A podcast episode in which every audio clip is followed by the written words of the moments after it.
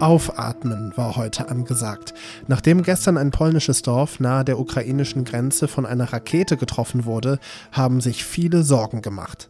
War das ein Angriff Russlands? Muss jetzt die NATO einschreiten? Wird die NATO doch in den Krieg verwickelt? Heute dann die Erleichterung, es war höchstwahrscheinlich ein Unfall. Was passiert ist und was das für die NATO bedeutet, darüber sprechen wir gleich. Außerdem geht es im Update von Was jetzt, dem Nachrichtenpodcast von Zeit Online, heute auch um die Wiederholung der Wahl zum Berliner Abgeordnetenhaus und warum es die Artemis One endlich geschafft hat, ins Weltall zu starten und was zwei Puppen an Bord zu suchen haben. Das erzähle ich Ihnen alles gleich. Es ist Mittwoch, der 16. November. Mein Name ist Roland Judin und Redaktionsschluss für diesen Podcast ist 16 Uhr. Werbung Prime-Mitglieder hören Was jetzt bei Amazon Music ohne Werbung. Lade noch heute die Amazon Music App herunter. Erst Schrecken, dann hieß es Ruhe bewahren und erstmal alles untersuchen. Und dann Erleichterung. Wahrscheinlich war es ein Unfall. So würde ich jetzt meine Gefühlswelt seit gestern Abend beschreiben. Vielleicht geht es Ihnen oder ging es Ihnen ja auch so ähnlich. Nach jetzigem Kenntnisstand ist am gestrigen Nachmittag eine Rakete in einem polnischen Dorf nahe der ukrainischen Grenze eingeschlagen. Zwei Menschen sind dabei gestorben. Polen und die USA sagen, es sei eine ukrainische Flugabwehrrakete gewesen. Polen spricht von einem Unfall, da die Ukraine gestern unter massivem Beschuss war von Russland. Vor diesem Hintergrund ist heute der NATO-Rat zu einer Dringlichkeitssitzung zusammengekommen. Der NATO-Rat, das sind die ständigen Vertreterinnen der Mitgliedstaaten bei der NATO in Brüssel. Im Anschluss an das Treffen hat NATO-Generalsekretär Jens Stoltenberg das hier gesagt. But let me be clear. This is not Ukraine's fault. Russia bears ultimate responsibility as it continues its illegal war against Ukraine.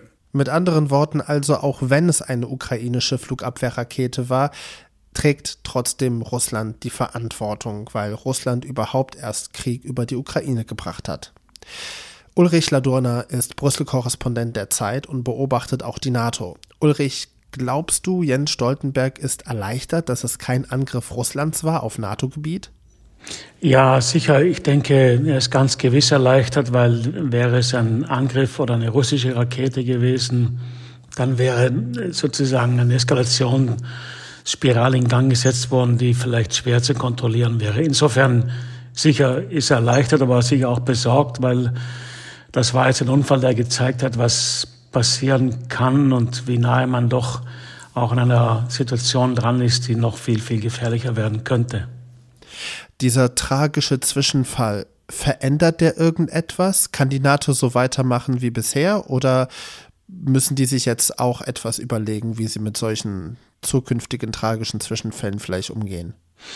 Nein, ich glaube, im Grundsatz werden sie so weitermachen wie bisher. Es gibt ja sozusagen die politische oder auch die Vorgabe, das NATO-Territorium gewissermaßen wird von allen verteidigt, wenn es einen Angriff gibt. Das war jetzt kein Angriff. Ähm, man ist auch bereit, äh, sozusagen ähm, schnell zu reagieren. Das wird sich auch nicht ändern. Was man sicher machen wird, man wird mit den Ukrainern reden, um genau herauszufinden, was da passiert ist. Aber grundsätzlich, glaube ich, wird die NATO ihre, äh, ihre Ausrichtung nicht ändern.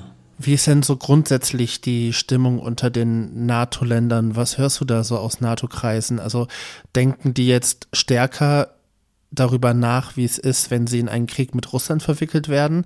Oder sind die erstmal total erleichtert, dass äh, sie sozusagen mit dem blauen Auge davon gekommen sind und es keine Eskalation mit Russland gibt? Ich, ich glaube schon, dass äh, man in der NATO erleichtert ist. Ähm, es ist ja das Bemühen der NATO äh, seit dem Beginn des russischen Invasionskrieges, eine sehr schmale Linie zu beschreiten, nämlich zum einen die NATO-Mitgliedstaaten unterstützen ja die Ukraine, aber die NATO als solche will sich aus dem Krieg und an Eskalation raushalten. Die NATO hat immer gesagt, wir werden keine NATO-Soldaten in der Ukraine sehen. Nichtsdestotrotz sind Mitgliedstaaten wie Deutschland, Frankreich, Großbritannien eigentlich alle unterstützen militärisch die Ukraine, aber die NATO als Verteidigungsbündnis hält sich raus und dabei wird es auch bleiben. Natürlich sagt die NATO, und das glaube ich auch, ist ja auf alle Eventualitäten vorbereitet. Es ist also ein Balanceakt zwischen Unterstützung der Ukraine und einem Nicht-Eingreifen in den russischen Angriffskrieg in der Ukraine. Und das wird sich durch diesen tragischen Zwischenfall an der polnisch-ukrainischen Grenze auch nicht ändern, sagt Ulrich Ladurner, Brüssel-Korrespondent der Zeit. Ich danke dir. Danke. Im Update schauen wir ja gerade jeden Tag nach Sharm el-Sheikh zur Klimakonferenz COP27. Heute meldet sich Petra Pinzler, Politikredakteurin der Zeit, in unserem COP-Tagebuch. Sie merkt, dass sich auf der Klimakonferenz auch philosophische Grundsätze bewahrheiten. Das Sein bestimmt das Bewusstsein. Das gilt tatsächlich auch für Delegierte auf Klimakonferenzen. Auf dieser Klimakonferenz hier in Sharm el-Sheikh sind die Konferenzräume eisig, das Essen ist ziemlich schlecht und teuer und dann laufen überall noch grimmig schauende Sicherheitsbeamte rum. Viele Delegierte sind deswegen nicht wahnsinnig gut gelaunt, zumal sie auch bisher nicht daran geglaubt haben, dass diese Konferenz maßgeblich den Kampf gegen die Klimakrise wird vorantreiben können. Bis dann heute Morgen die Nachricht aus Bali kam, da war der Gipfel der G20 und die haben eine Abschlusserklärung veröffentlicht, in der sie sagen, dass sie das 1,5 Grad Ziel weiter verfolgen wollen. Das ist von ferne gesehen nichts Besonderes, das sollten sie tun. Aber für viele Delegierte hier ist das ein Zeichen, dass sie doch noch ehrgeiziger werden können bei dem, was sie so planen an Maßnahmen gegen die Klimakrise. Und dann kam heute tatsächlich auch noch Lula, das ist der Megastars der politischen Stars. Er wurde mit Jubel begrüßt.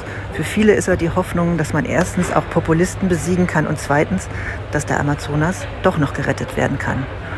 Und das macht viele hier sehr, sehr froh. Weil es beim letzten Mal so viele Pannen gab, müssen viele BerlinerInnen jetzt nochmal abstimmen.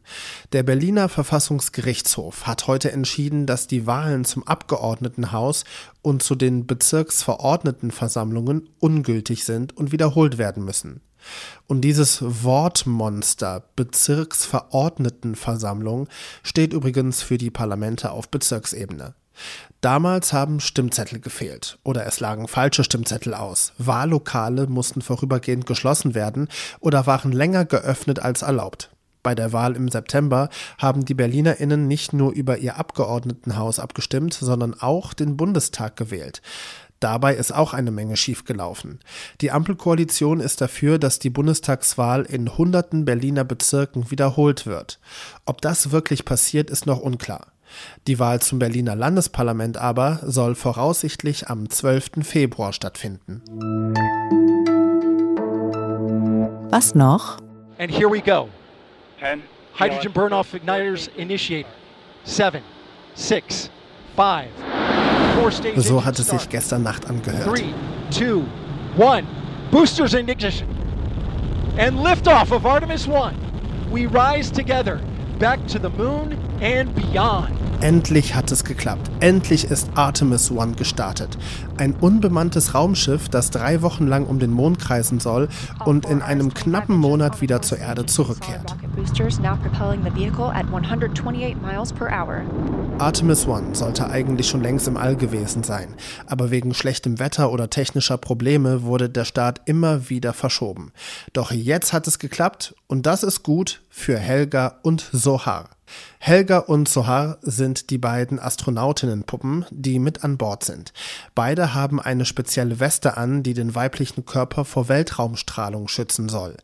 Dieser Test ist ein Gemeinschaftsprojekt von Deutschland und Israel und deswegen haben die Puppen auch einen deutschen und einen hebräischen Namen. Helga bedeutet übrigens so viel wie glücklich und Sohar bedeutet so viel wie strahlender Glanz. Also keinen allzu bescheidenen Namen für so eine Weltraummission. Wobei ich mich frage, hätte Deutschland sich keinen moderneren Namen als Helga aussuchen können? An alle Helgas da draußen, äh, bitte, das ist keine Beleidigung, ne? Ähm, aber wenn Ihnen ein besserer Name für eine Weltraumfrauenpuppe einfällt, dann bitte her damit an wasjetzt@zeit.de. Damit geht das Update für heute zu Ende. Aber zuvor noch eine Frage. Äh, klingelt da was bei Ihnen, wenn ich MH17 sage? Das war ein Passagierflugzeug, das viele Jahre vor der russischen Invasion mutmaßlich im Auftrag Russlands über ukrainischem Gebiet abgeschossen wurde. Darüber spricht morgen früh mein Kollege Janis Karmesin. Mein Name ist Roland Judin. Schönen Mittwochabend noch.